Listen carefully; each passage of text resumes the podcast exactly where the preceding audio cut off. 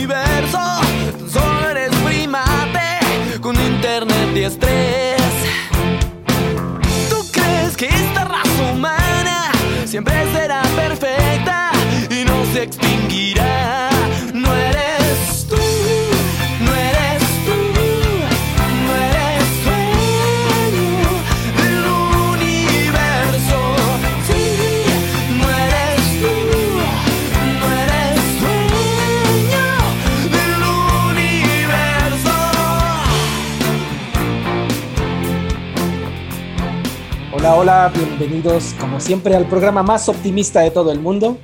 Estas divagaciones desde el exilio que siempre dejan un gran sabor de boca a todos. Y como siempre, yo soy el vagabundo y allá Yo está soy el ambulante. ese mero. Y pues estamos aquí para demostrarles lo bello de la vida. Y una de esas cosas maravillosas, geniales y preciosas que tiene la vida, que es esos cambios maravillosos. ¿Se acuerdan de la época en que veían los supersónicos y decían, todo va a estar bien bonito y un día voy a estar trabajando apretando botones? O cuando decían así de, ah, la teletransportación arreglará el problema de todo y las naves voladoras van a aplicarse todo. Pues algún día nos prometieron eso, algún día lo creímos y lo peor aún es que no está muy lejano a las promesas que, o sea, tal vez no la de los supersónicos con autos voladores, pero sí a modelos y prácticas sociales que también nos prometieron que iban a regular, mejorar y aplicar todo. Y como siempre en todo esto, la tecnología parecía ser el quid de todo ello. Es decir, algún día todo se iba a arreglar con participación maravillosa de grupos de influencia tecnológica que nos dijeron, ellos van a ser los chidos. ¿Cómo ves, señor ambulante? ¿Usted ya le solucionó la vida sus apps, su teléfono, su computadora? Realmente no, porque todavía no encuentro la forma que no ocupen electricidad. Pero eso es un problema. Alguna vez en alguna plática sobre inclusión financiera estaban segurísimos, y no es broma, algunos funcionarios de algún gobierno que para el 2000, eh, si mal no recuerdo, era para el 2018, ya todo el país iba a tener posibilidad de cambiar, de usar dinero electrónico y se les olvidó que, pues no sé si en todos los estados del país o del mundo ya realmente iban a poder conectar su iPhone nuevo, último iPhone, para poder ya no comprar con moneditas, sino con sus apps favoritas. Entonces, sí, sí, sí, efectivamente el uso de la... suena extraño, pero estaría muy bonito que antes de pensar en mucho de eso, la, la la energía eléctrica tuviera una mejor condición de infraestructura. Efectivamente, creo que es muy interesante que si bien en las últimas décadas hemos tenido cambios muy profundos en la totalidad de las industrias a través del uso de, de la computación y de, de la automatización de algunos procesos y el uso de informática, en los últimos eh, 10, 15 años ha habido un cambio en el discurso en términos de que es posible utilizar dos factores para solucionar los problemas estructurales que tenemos. Por una parte, es, es posible hacer el uso de la tecnología para cambiar de problemas estructurales que tenemos como sociedad y además es posible apoyarnos de las empresas para solucionar esos problemas. Pero además la tecnología que usan siempre es muy empresarial, ¿no? Uno piensa así de, no habrá nadie detrás de, de algunas de las empresas, de las apps tecnológi- tecnológicas, y pues sí, ¿no? Sí hay gente que gana, bueno, hay unos más libres que otros, pero sí hay un, empo- un, empollo, un apoyo empresarial detrás de mucho de eso, ¿no? O sea, de- Sí, de casi todos. Y en este momento creo que la única propuesta tecnológica que supuestamente debería tener un impacto profundo en la sociedad, que no tiene un visible detrás una empresa, es las criptomonedas, específicamente las bitcoins o aquellas que son de libres. Hay otras que no, que sí di- directamente tienen una empresa que lo respalda. Nada más, no es el único ejemplo que, que se me ocurre en este momento. Todas las demás que hacen uso de tecnología, atrás tienen una empresa. bueno, eso sí. Bueno, y además, entonces empezamos con ese asunto de Entonces, la, empresa fue la gran solución para las exigencias políticas, sociales, económicas, climáticas, etcétera, etcétera, ¿no? Y entonces regresamos, nada más que ahora con más software, a los viejos dilemas de ¿estará el Estado mal haciendo las cosas? Y parecería que muchos de ellos dijeron con facilidad, eh, pues sí, pues sí estaba mal. Y entonces, ¿quién lo resuelve? Pues otras, otros agentes, ¿no? Entonces, pues sí, si bien es cierto que hay que no, no ha aparecido una respuesta idónea de parte de ningún Estado para solucionar problemas de empleo, siempre hay niveles de desempleo, siempre hay niveles de pobreza, eh, los problemas asociados a las situaciones climáticas o la contaminación, pues ahí siguen. Pues de repente parecía que alguna, alguna gente preponderante, bueno, no preponderante, alguna gente con importancia en un, en un lugar era el que tendría que solucionar esto, ¿no? Pero ahí, lo que es muy interesante primero es, ¿de dónde surge esta noción de que el Estado es ineficiente? Y antes de eso la pregunta es, ¿Cuál debería de ser el papel del Estado? Creo que eso es lo primero que debemos preguntarnos. ¿cuál debería de ser el papel del Estado en qué ámbitos debería de participar? Es muy extraño, estaba pensando, digo, hay empresas que ya tienen, y tienen nombre, ¿no? Las de, las de movilidad y de transporte, que de repente se vuelven sumamente permisivas y parecería que el Estado nada más tiene que permitir condiciones óptimas para que eso se aplique. O de repente pone de no, pero hay otros agentes como taxistas o, gente local que también hace las mismas funciones y entonces tendrían que ser ellos los que solucionen dicha, dicha problemática, ¿no? Pero primero, a ver, veamos. O sea, ¿cuál sería el papel del Estado en la vida social? De no ah, pues, solamente en un estado hobbesiano, y lo único que tiene que hacer es garantizar... Permitir la vida, que no nos maten. Exacto, o sea, evitar el estado de naturaleza y entonces que el otro nos ataque, entonces únicamente tener como un monopolio de la violencia, o sea, como apaciguar a todos, darte la seguridad de que nadie más va a llegar a matarte a no ser el Estado, nadie más va a llegar a agredirte a no ser el Estado, y sobre eso dejar que todo lo demás que fluya, o el Estado debe de participar como un regulador en algunas actividades. Pues da la impresión de que las empresas más bien pensaron que nada más tenía que asegurar lo mínimo, y ni siquiera al estilo Hobbes, ¿no? Sino al estilo Locke, ¿no? De además permitir que la propiedad siguiera perteneciendo a quienes la tenían y quienes se la habían granjeado de cierta manera, ¿no? Pero entonces, ¿qué sería? Entonces, el Estado, el papel del Estado, de acuerdo con esa visión liberal, debería de ser únicamente garantizar la seguridad y la propiedad privada para algunos de ellos sí. Yo creo que es más. Yo creo que tiene que ver también con ser un promotor real de la vida social, ¿no? Y eso implica también árbitro, defensor, agilizador, modificador, pero pues bueno. Ok, pero el, el momento que tú lo defines como un árbitro, es alguien que solamente va a aplicar, va a mediar entre las partes o va a aplicar las reglas y las reglas quién las va a hacer. Ahora, si queremos que el Estado establezca reglas, entonces el Estado también se convierte en un Estado regulador, ¿no? Entonces, lo que vivimos en el siglo pasado fue un Estado, que fue un Estado regulador, que empezó a regular muchos aspectos de la vida y entre esos aspectos se encontraban las actividades económicas. Entonces, a cierto punto el Estado puede tener un papel activo en una participación económica a través de hacer las cosas él mismo en el mercado o ofrecer los productos, o bien a través de establecer las reglas acerca de cómo se puede garantizar el trabajo o qué tipo de reglas deben de cumplir o evitar abusos, ¿no? En términos de la, cuál es la duración de la jornada laboral, qué condiciones tiene que tener la jornada laboral, y también en la parte de regulación de los procesos y de los productos. Oye, o sea, cuando tú llevas a cabo tu proceso productivo, no puedes andar contaminando el río o el ambiente. Entonces ahí el, el Estado empezó a jugar un papel de regulador es que el Estado tiene un sentido que lo sea. Además, digo, suena feo, las empresas siempre son, siempre son, tienen un nivel de caducidad bastante alto, ¿no? Y entonces tienen un objetivo, un interés. Pues, al final del día, las empresas, su objetivo real es la ganancia por algún medio, ¿no? Si bien pueden ser mejores o peores, no, importa las reglas que digan, tienen un objetivo al final del día. los problemas de fondo, pues se mantienen de todas maneras. O sea, uno puede dejar de... Recuerdo un programa que se llama Dinosaurios. En algún momento el jefe, el señor Richfield, empezó una, una, una situación gélida, que era un calentador debido a que tapó las nubes, y le dijo a su empleado de, oiga, es que está muy mal, se va a acabar el mundo. Y dice, pero ¿por qué está mal? Este va a ser el mejor, el mejor trimestre de ventas de chamarras. Pues sí, ¿no? O sea, sí puede ser abocarse a lo que es su producto, a lo que tiene expertise de alguna empresa, pero pues como la empresa solo está abocada a cierto fin, a cierto objetivo y a cierta producción, lo que quiere es ahondar en ella, pero pues, no puede resolver todo y ahí sí es donde tiene que intervenir alguna gente que tiene más fuerza, ¿no? Según yo. Sí, debería intervenir. Ahora, la, cuestión es de que El discurso que se ha manejado y que ha tomado mucha fuerza a nivel internacional es que, dado que el Estado no busca una eficiencia en términos económicos, entonces el Estado es ineficiente porque derrocha los recursos. Y si bien eso, desde una visión económica, pudiera ser aplicable a algunas actividades, pareciera ser que eso lo podemos extrapolar a cualquier cosa.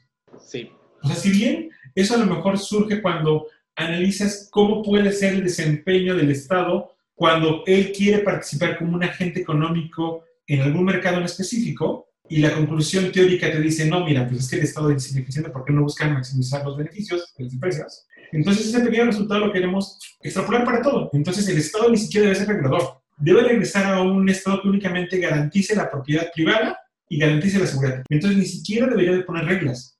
No debería, o sea, no, no solamente estamos, el discurso que dice, no, el Estado no debería de participar en la actividad económica, sino simplemente el Estado no debería de, querer imponer reglas para evitar que las empresas contaminen, ni tampoco reglas para cuestiones, para el tránsito o reglas para limitantes de participaciones económicas, es decir, no debería de restringir que una empresa quiera vender tabaco o alcohol para que lo consuman los niños, ¿no?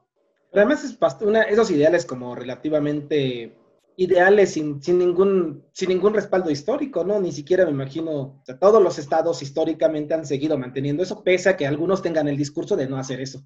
Una. Y dos, lo otro que me viene a la mente es, efectivamente, pues como que no hay panaceas, ¿no? O sea, ni, ni la empresa ni un estado absoluto pareciera ser una panacea, pero ciertas empresas sí dijeron, yo sí lo hago. Y es justamente lo que vemos en este momento el momento en el cual empezamos a tener algunos problemas estructurales, que muchos de ellos se han ido gestando en los últimos 30, 40 años, que en ocasiones sobrepasan el ámbito local, tales como la pobreza, el desempleo, el cambio climático, la contaminación. Entonces surgen las empresas como grandes salvadoras de, lo que está, de las problemáticas que tiene la sociedad. Entonces, a través de la participación empresarial, de la búsqueda de lucro, es como las empresas pretenden tratar de, solucionar esos problemas. Además, si ahora lo podemos utilizar y solucionar con una qué mejor. Recuerdo ese, ese libro de 23 cosas que no te cuentan del capitalismo y esa, y esa frase que dice, bueno, ese fragmento que señala que de las malas intenciones se van a volver buenas, ¿no? Al final del día, así como por un trueque mágico, y que el autor sí se burla fuertemente de, ah, sí, él, él es un hombre egoísta y solo quiere su, su bienestar, sea empresario, sea un sujeto racional, luego la consecuencia será que el bienestar, un bienestar se va repartido entre todos porque todos lo quieren. Sí, sí es como una fórmula bastante polémica en el mejor de los casos, ¿no? Pero bueno, así es como se ha dicho y así es como funcionan las nuevas promesas tecnológicas, sociales, económicas, políticas, empresariales de este sistema de no pueden lograr algunos individuos aparte de que, que solamente funcionan mejor cuando nadie lo regula, ¿no? Y entonces entramos a pues que hay ciertos instrumentos, ciertas aplicaciones, ciertas formas que se han comprometido a cambiar las cosas, como movimientos emprendedores, como apps, como grupos empresariales que logran ciertas cosas. Y, es muy curioso, tenemos diferentes niveles. Lo que decía es, unos son solo empresariales y otros son em, empresariales con una, aplica con una solución tecnológica de por medio. Entonces, podemos pensar casi cualquier actividad que ahora realiza una, una eh, un ciudadano en una zona urbana y casi para eso va a haber una Entonces, tú necesitas moverte de un lugar a otro, puedes conseguir una solución tecnológica de un privado que te va a llevar. Ya mismo podemos poner nombres, entonces podemos encontrar ahí a Uber, a Didi, a Cabify, a Urban, dependiendo de donde te encuentres, ¿no? O si tú necesitas que alguien te vaya a comprar algo a la farmacia, a la tienda de conveniencia, al supermercado y te lo lleves a tu casa o a tu trabajo, no te preocupes, solamente agarras tu teléfono y una te soluciona todo. Entonces puedes llamar a, Uber Eats si quieres algo de un restaurante o puedes ser eh, a Rappi o a Corner Shop entonces, eso va a solucionar ese problema para el consumidor. Y también si tú tienes un problema de alojamiento y no sabes dónde te puedes hospedar, ya sea en tu propia ciudad o en otra ciudad, lo vas a solucionar. Tú necesitas tener financiamiento para un proyecto, también puedes fácilmente buscar una y desde ahí pides financiamiento para un nuevo producto que tú quieres hacer o un servicio o quieres un microcrédito. Además, incluso si tú tienes el alimento que te sobró en tu casa y no lo quieres tirar, hay una para eso o sea, si de ayer te quedaron unas tortillas o, o, unos bolillos ahí en tu casa y ya no sabes qué hacer con ellos, pero no lo quieres tirar, no te preocupes. Hay una para eso, entonces tú abres la app y desde ahí le dices, regalo tortillas y alguien va a pasar por las tortillas a tu casa y se las lleva. Es bien interesante, me acuerdo de estas ondas de Bauman, ¿no? En cierta medida esa liquidez que se va ajustando a técnicamente todo, ¿no? Digo, eso puedes aplicarlo en términos de acciones económicas en el sentido muy tradicional, ¿no? De, de productos, de consumo, de dinero, etcétera. Pero lo puedes aplicar a todos, ¿no? Si tú tienes cierta disponibilidad excedente erótico, vamos a llamarle así, pues tienes a Tinder, ¿no? Tienes a Grind, a Grind, ¿cómo se llama esa cosa? Tienes, tienes cualquiera opción, este, hay una de Facebook para buscar pareja, ¿no? Todas esas cosas se encuentran ahí latentes, ¿no? Entonces sí, parecería que efectivamente los vínculos sociales realmente se ajustaron de una forma bastante adecuada a esta utopía bien bonita de las aplicaciones, ¿no? El excedente económico, el excedente de... Si tienes un cuarto excedente, lo puedes utilizar eh, lo puedes ajustar a lo que te está estableciendo, ¿cómo se llama? Airbnb. Cualquiera de, cualquiera de esos excedentes se pueden leer y, redimensionar dentro de la estructura del app o lo que está estableciendo dicha empresa, ¿no? Lo que también comentaba es que no solamente es las aplicaciones lo que lo solucionan, también podemos tener soluciones que se encuentran fuera de una aplicación si nos preocupa y tenemos, estamos afligidos con respecto a lo que está pasando con cierto tipo de productores, con el cambio climático, con la contaminación de los mares, no te preocupes, tú solamente lo que tienes que hacer es salir y consumir. Deja que las empresas que se cubren bajo un discurso de comercio justo, de una responsabilidad social, de ser ecológicas, lo solucionen. Entonces tú ve y compra aquellas marcas y apoya a aquellas empresas que prometen que van a apoyar a los agricultores pobres, que van a dar educación a ciertas personas, que van a revisar la cadena de suministros para evitar que se ocupe explotación laboral dentro, que no, que no haya deforestación, que no contaminen los ríos o los mares. Y ya, es todo lo que tienes que hacer, no hay que hacer mucho más. Entonces la participación ciudadana debería quedar ahí. La lógica de comprar para mejorar. Efectivamente. Y, te, insistiré, ¿no? Eh, nuevamente eso es como releer otra vez el mundo dentro de la estructura tipo red que establece la, la línea mercantil, ¿no? Es únicamente, tú ni siquiera necesitas ir a, reforestar nada, pues cuando compras en Starbucks alguien va a plantar un arbolito por ti, ¿no? O sea, tú, tú no necesitas ir a ayudar a un niño en Palestina, al, comprar 10 latas de Coca-Cola, Coca-Cola está salvando a un niño palestino casi casi, ¿no? O sea, bueno, ese tipo de promesas son las que establecen, ¿no? Con ese tipo de dinámicas, con esas promesas. Y es, en verdad, bastante idealista o utópico. O sea, podemos ir desmenuzando esto por partes. O sea, cuando vemos qué es lo, que te venden las, las, las empresas de redes de transporte, de persona a persona, por ejemplo Uber, ellos no solamente te ofrecen un servicio de, de, transporte privado, sino que además dicen, yo voy a proponer un servicio de transporte privado, pero ese transporte tiene un impacto social tan profundo que va a reducir el congestionamiento vial.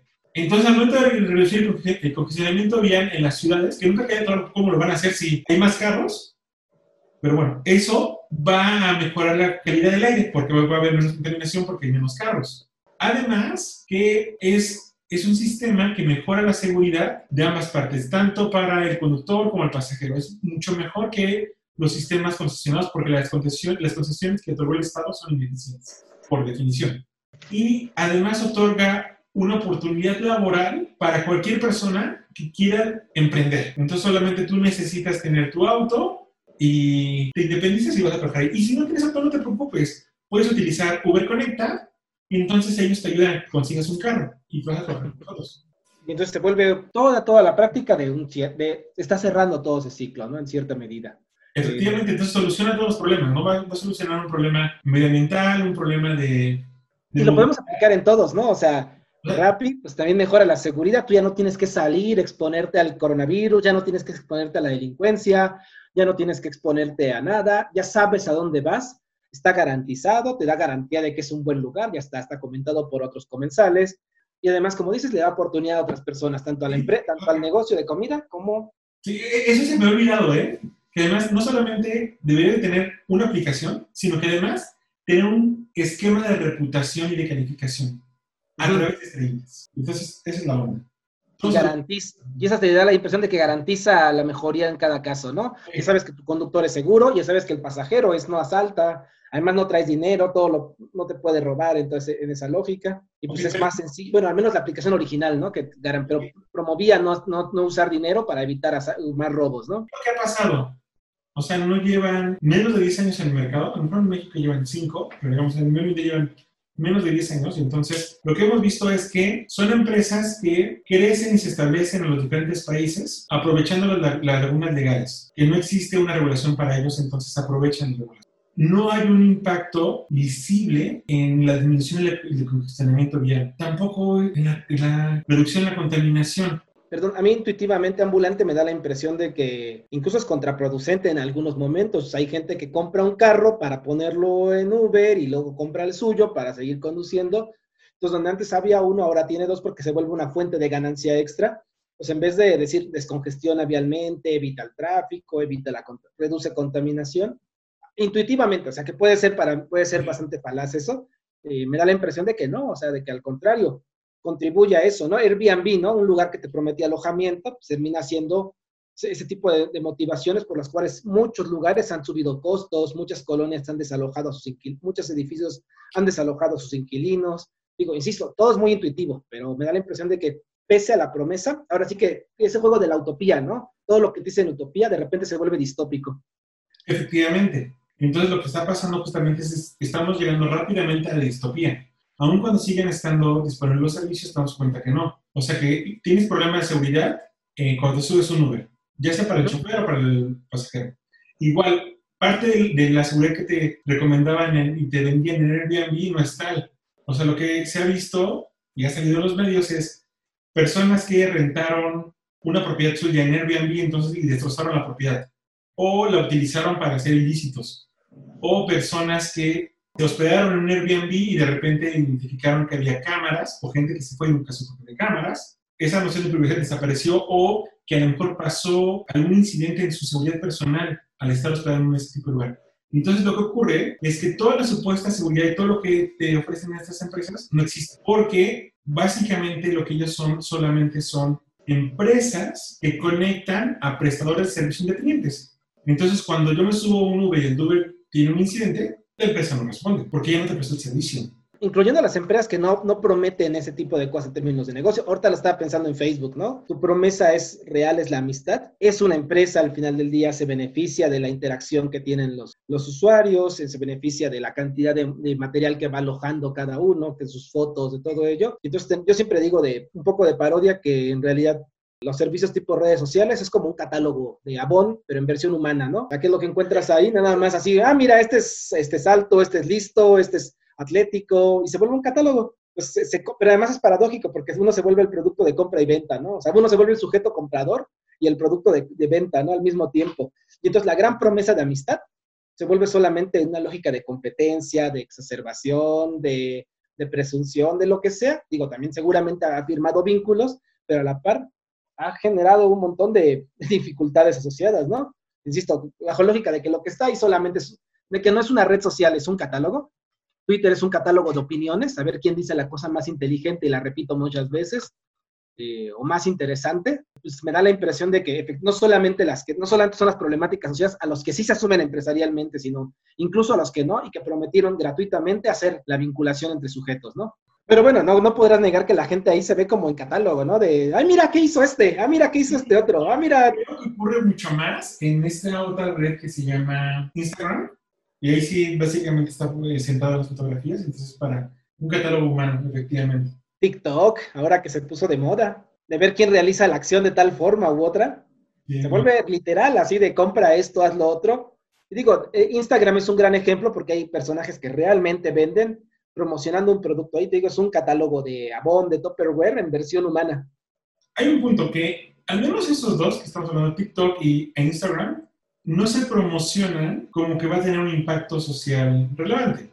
Pero a lo mejor el discurso oficial original de Facebook, o como lo quisieron vender, era que sí, que ibas a lograr mejorar tu comunicación con tus conocidos y estrechar las relaciones que tenías. O sea, antes la distancia hacía que estas relaciones de amistad, digámoslo así, pudieran irse difuminando. Y mira, Pero ahora ya no. ahora- ahora deberíamos ser todos más amigos porque ya todos nos conocemos en las redes.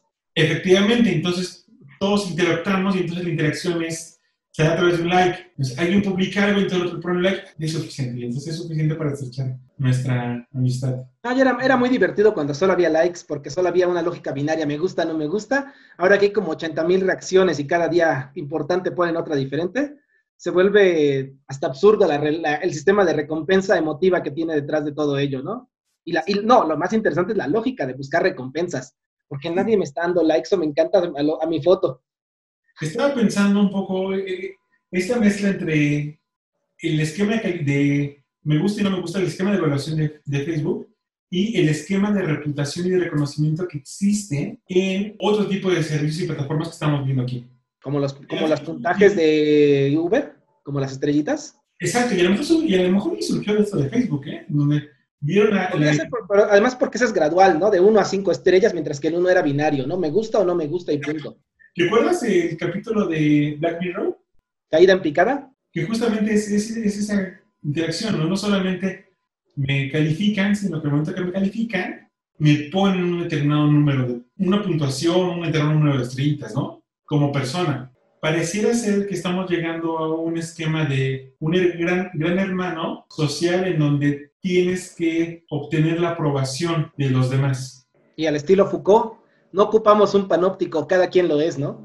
Efectivamente. Yo, ¿para qué necesito un vigilante? Si en realidad todo el tiempo yo me, el el vecino me va, le va a ir a chismear, va a subir la foto, en- va a subir mi video en YouTube, va a, su- va a poner mi foto en Facebook. Miran, ese está tirando basura, está saliendo sin cubrebocas, lo que sea. Pero y eso, y entonces el sistema de reputación es muy chistoso. Bakunin, en alguno de sus textos, decía que no necesitábamos la policía porque el sistema de reputación social iba a ser tan democrático y tan igualitario que no íbamos a necesitar autoridad que nos reprimiera. Y sin embargo, ahorita que tenemos redes sociales que hacen eso, sigue siendo autoritaria, sigue siendo violenta. Sí, y, estaba pensando en lo que planteaba Bauman en términos de también, vamos a llegar a un punto donde existe un gran hermano o no. Decía, no, no es necesario. Lo que vamos a tener son cientos, miles de grandes hermanos y grandes hermanas que, te, que, te- que están ahí observándote y evaluándote. Y no solamente eso, te están grabando. Y entonces, si de repente haces algo que, algo que es llamativo y es diferente, y entonces alguien le interesó, entonces te grabó, dos horas después, por decir mucho, ya estás en las redes sociales. Oye, ¿cómo funciona este cofinanciamiento que mencionaste hace rato, ambulante? Como siempre estamos divagando, vamos a regresar un poco al tema de... Empresas y financiamiento. Realmente, realmente el tema no era redes sociales y ya estamos viendo para allá. O sea, las redes sociales era solamente uno de los puntos y en donde ahí se decía, pues, además de que vamos a mejorar las comunicaciones y la relación con nuestros conocidos, podría tener un impacto para mejorar la coordinación social, cómo es que las personas se pueden comunicar y movilizarse. Y entonces ahí agarraron como ejemplo lo que ocurrió en... 2015-2014. Sí, tú, fue, y además fue vía Twitter, ¿no? Casi su mayoría. Sí, y luego piensa en, en este momento de ocupas en Madrid y el de Wall Street también, o sea, en Nueva York. De ya bien, a través de las redes sociales podemos iniciar la revolución, podemos organizarnos como sociedad a través de él. Pero bueno, lo que hemos visto al, al paso del tiempo es que realmente no ha sido así. Lo que El tenemos es una cofinanciamiento y el cofinanciamiento. Ah, ese sigue ahí. No, lo que es que al final lo que tenemos es una herramienta, pero la herramienta, si no logras tener un mecanismo de cohesión social y un mecanismo y un objetivo en sí, pues no no va a prosperar en nada. Ahora, con respecto al cofinanciamiento, es súper interesante porque lo que tú puedes tener, lo que el cofinanciamiento promete, es que para que alguien pueda emprender y pueda ser exitoso en el mercado, no necesitas tener dinero, no necesitas el capital. Lo único que necesitas es la idea. Una vez que tú tienes la idea, entonces puedes ir a una de, la- de las empresas de cofinanciamiento o de crowdfunding para que ellas te financien. Entonces van a ser como intermediarias entre aquellas personas que necesitan, que tienen la excelente idea para hacerse ricas y para solucionar un gran problema de, de la vida, y aquellas personas que lo único que necesitan saber es que el producto que siempre han querido ya va a estar en el mercado. Y es como, y terminas como inversionista. no terminas como inversionista. Hay diferentes. Hay unas, al menos en el caso de México, hay una, a ver, en las de, es muy interesante porque, dada la forma en la cual pudo, y creció el mercado financiero en el siglo XIX, inicio del siglo XX, Y dado la cantidad de fraudes que había por las ventas de productos absurdamente ridículos, y la regulación que establecieron los estados, no los estados, impedía vender humo. Entonces, la regulación te impide que alguien pueda vender una idea y decir, mira, yo tengo esta idea excelente, tengo esta idea para desarrollar un celular que nunca se carga. Como yo que tengo problemas con la electricidad, tengo un celular que nunca se carga y entonces solamente con tu ego le da para que funcione. Entonces, para evitar que existan fraudes, la, la, ley te impide que cualquier persona pueda emitir acciones o bonos. Entonces no eres accionista, pero lo que sí te ofrecen Kickstarter y Fondeadora es que tú vas a ser de los primeros en obtener el producto. Yo estoy desarrollando un videojuego, pero tengo una idea del videojuego, pero necesito financiamiento. Entonces vas ahí, te fondeas y lo que te van a dar a cambio, si tú eres de los primeros y llegas a un cierto apoyo de financiamiento, no es una participación de las ganancias de la venta del juego pero si el producto. Que voy a ser los primeros en obtenerlo. O voy a obtener una edición especial que tiene más, más características. Voy a tener una cajita, voy a tener un muñequito diferente. Igual con Fundedora puedes conseguir financiamiento, a lo mejor para algún artista que te gusta. Entonces, si tú le metes suficiente lana, si tú lo pones poquito, a lo mejor te van a decir, ah, pues te vamos a dar la descarga digital. Si tú lo pones un poco más, te va a tocar una presentación física. Vamos a dar el disco en acetato o un CD. Si tú lo pones un poco más, te doy el CD con la playera. Si le pones más, Vamos a tocar a tu casa. Ah, ¿sí? Sí, sí, sí. Sí, lo he visto ese, ya me acordé cómo funciona. Pero así funciona. Hay otro tipo de empresas como Play Business, en el caso de México, que sí te ofrecen que tú serás inversionista en ah. y entonces tú no necesitas, tú no necesitas tener millones para poner un restaurante. Y ahí sí te conviertes relativamente en inversionista del lugar. Efectivamente, o sea, tampoco necesitas tener mucho para poner una tintorería, simplemente llegas ahí, le pones una lana y ya. Tú tienes que presentar el plan, yo creo, y todo ello. Ok. O sea, eso lo hacen las empresas, pero tú como persona física únicamente dices, mira, yo quiero invertirle en, una pizzería o en un, restaurante de sushi y llegas y aportas tu dinero. Esto lo tienes que hacer. Y también supuestamente hay algunos que son proyectos socialmente responsables. Entonces, lo único que tienes que hacer es entrar ahí, invertir y con eso ya y ganar, ganar, ganar. Exacto, tu, obra, buena del día ya está hecha y ya con eso ganas, no vistes más. Ok, y las criptomonedas, ya para ir cerrando esto, se pone más divertido ahí, porque además ahí no hay una empresa detrás, ¿no? O sea, la gran promesa detrás de todo ello es que tú tienes un repositorio ahí de valor, y además que siempre te lo han vendido como que es ganancia perenne y perpetua, ¿no? Entonces, tú, así es como te la venden todo el tiempo. No, no, es, es más complicado que eso, más difícil.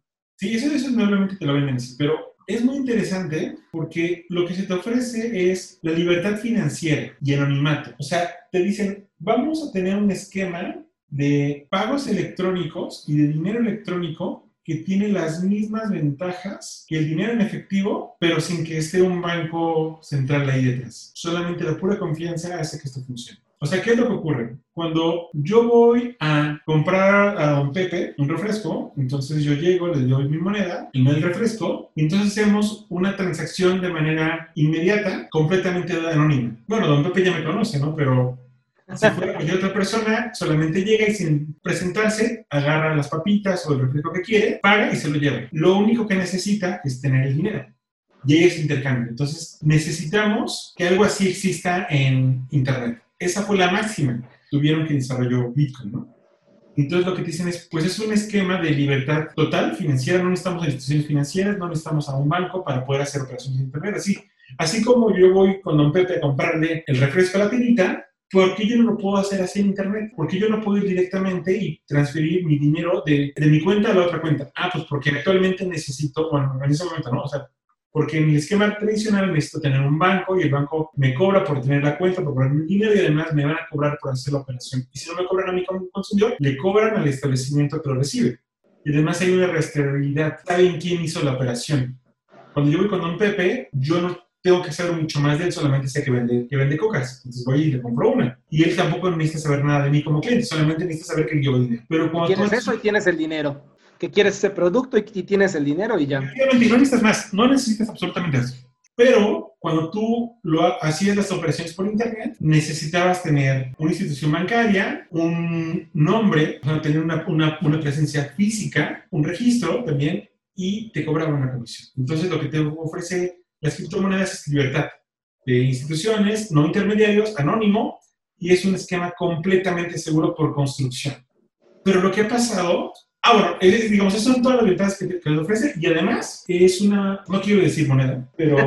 ¿Es un repositorio de valor? Es un repositorio de valor constante y confiable y está basado en la confianza de todos y en las matemáticas. No algoritmos y algoritmos que lo permiten. Ah, pero entonces, ¿qué es lo que ha pasado? Igual en este tipo, en esta panacea, en esta panacea financiera, que a diferencia de las otras que hemos hablado, sí estaban asociadas a una empresa, aquí supuestamente no está asociada a una empresa. Lo que ha pasado primero es que no hay tal garantía de confiabilidad o de valor de estabilidad, ¿no? De estabilidad, no, porque todos los días fluctúan. Entonces, simplemente eso evita que pueda ser considerada una moneda. O sea, yo no puedo decir que algo es una moneda y hoy me permite comprar una manzana y mañana me permite comprar dos manzanas y el lunes no me permite comprar nada. No te podría decir te pago en Bitcoin, en un Bitcoin ambulante, porque significaría que te estoy pagando mucho un día o al día siguiente puedo ser que no te estoy pagando técnicamente nada, ¿no?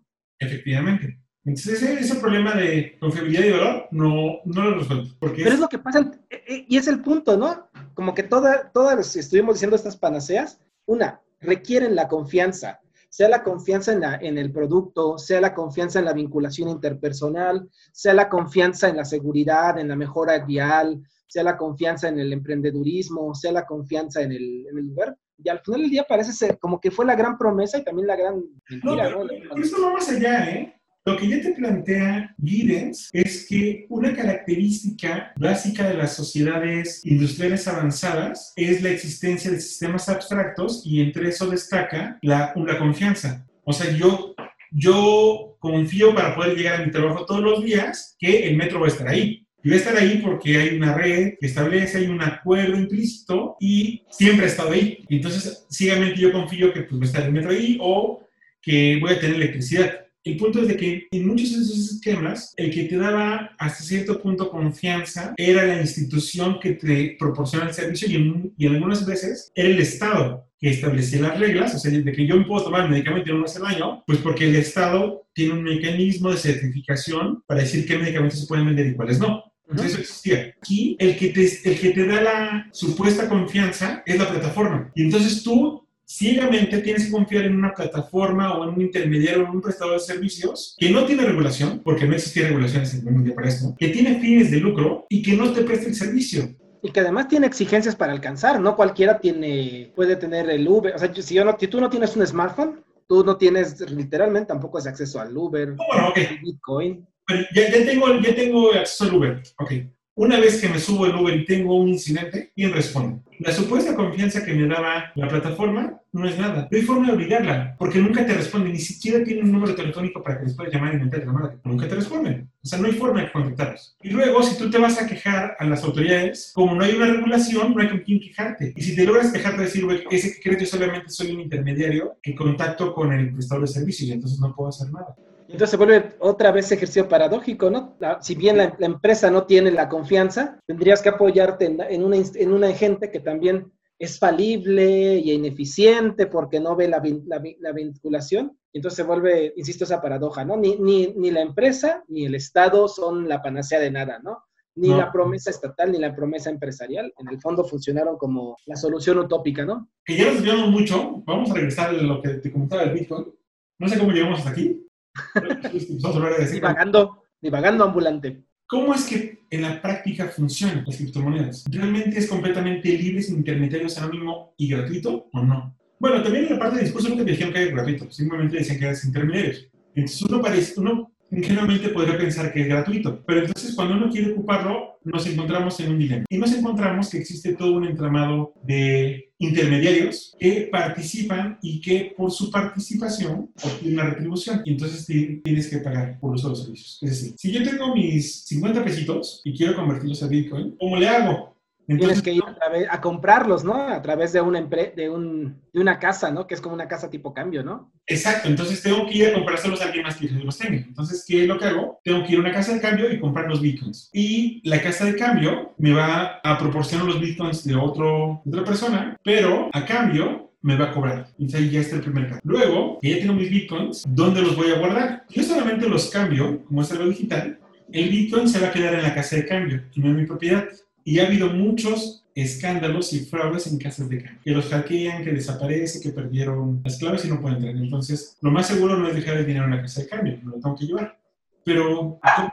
O sea, ¿voy a imprimir mi Bitcoin o qué hago para tenerlo? Entonces necesito tener un monedero. Y el monedero hace las veces de un banco, en el sentido de que originalmente el banco inició como, un, como una institución que podría guardar el dinero. Entonces voy a tener dos tipos de monederos.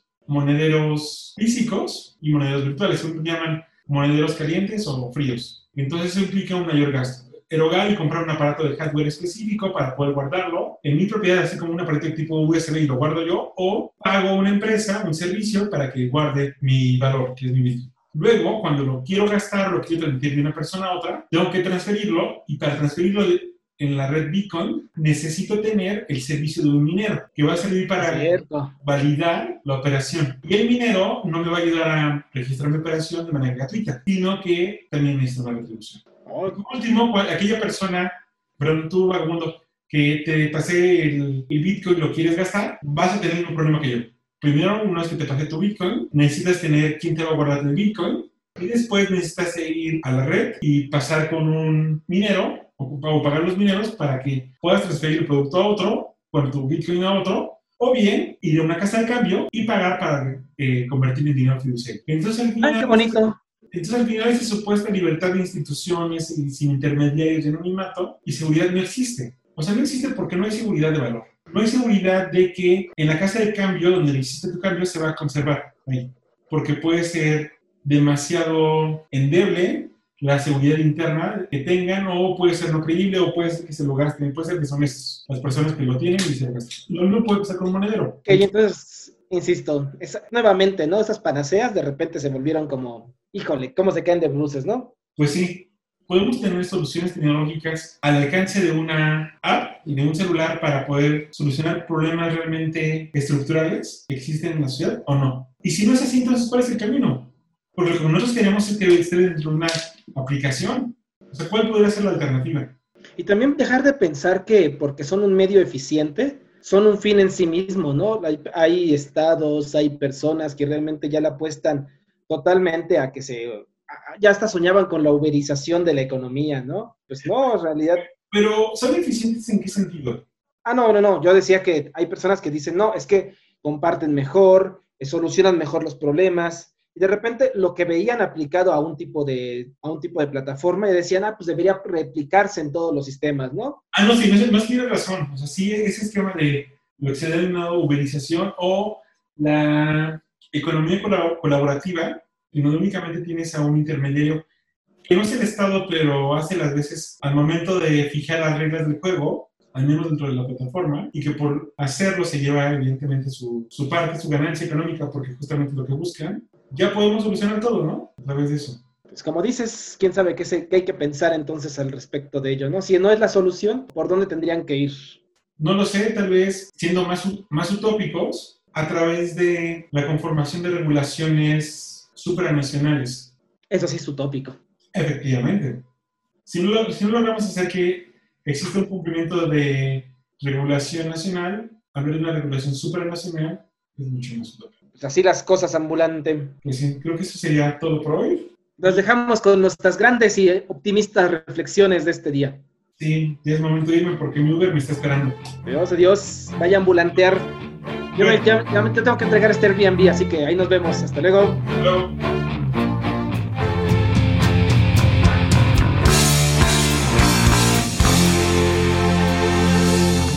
Yo sé, pudiste tocar el universo sin permiso de Dios. Y nadaste sin escamas como un tiburón.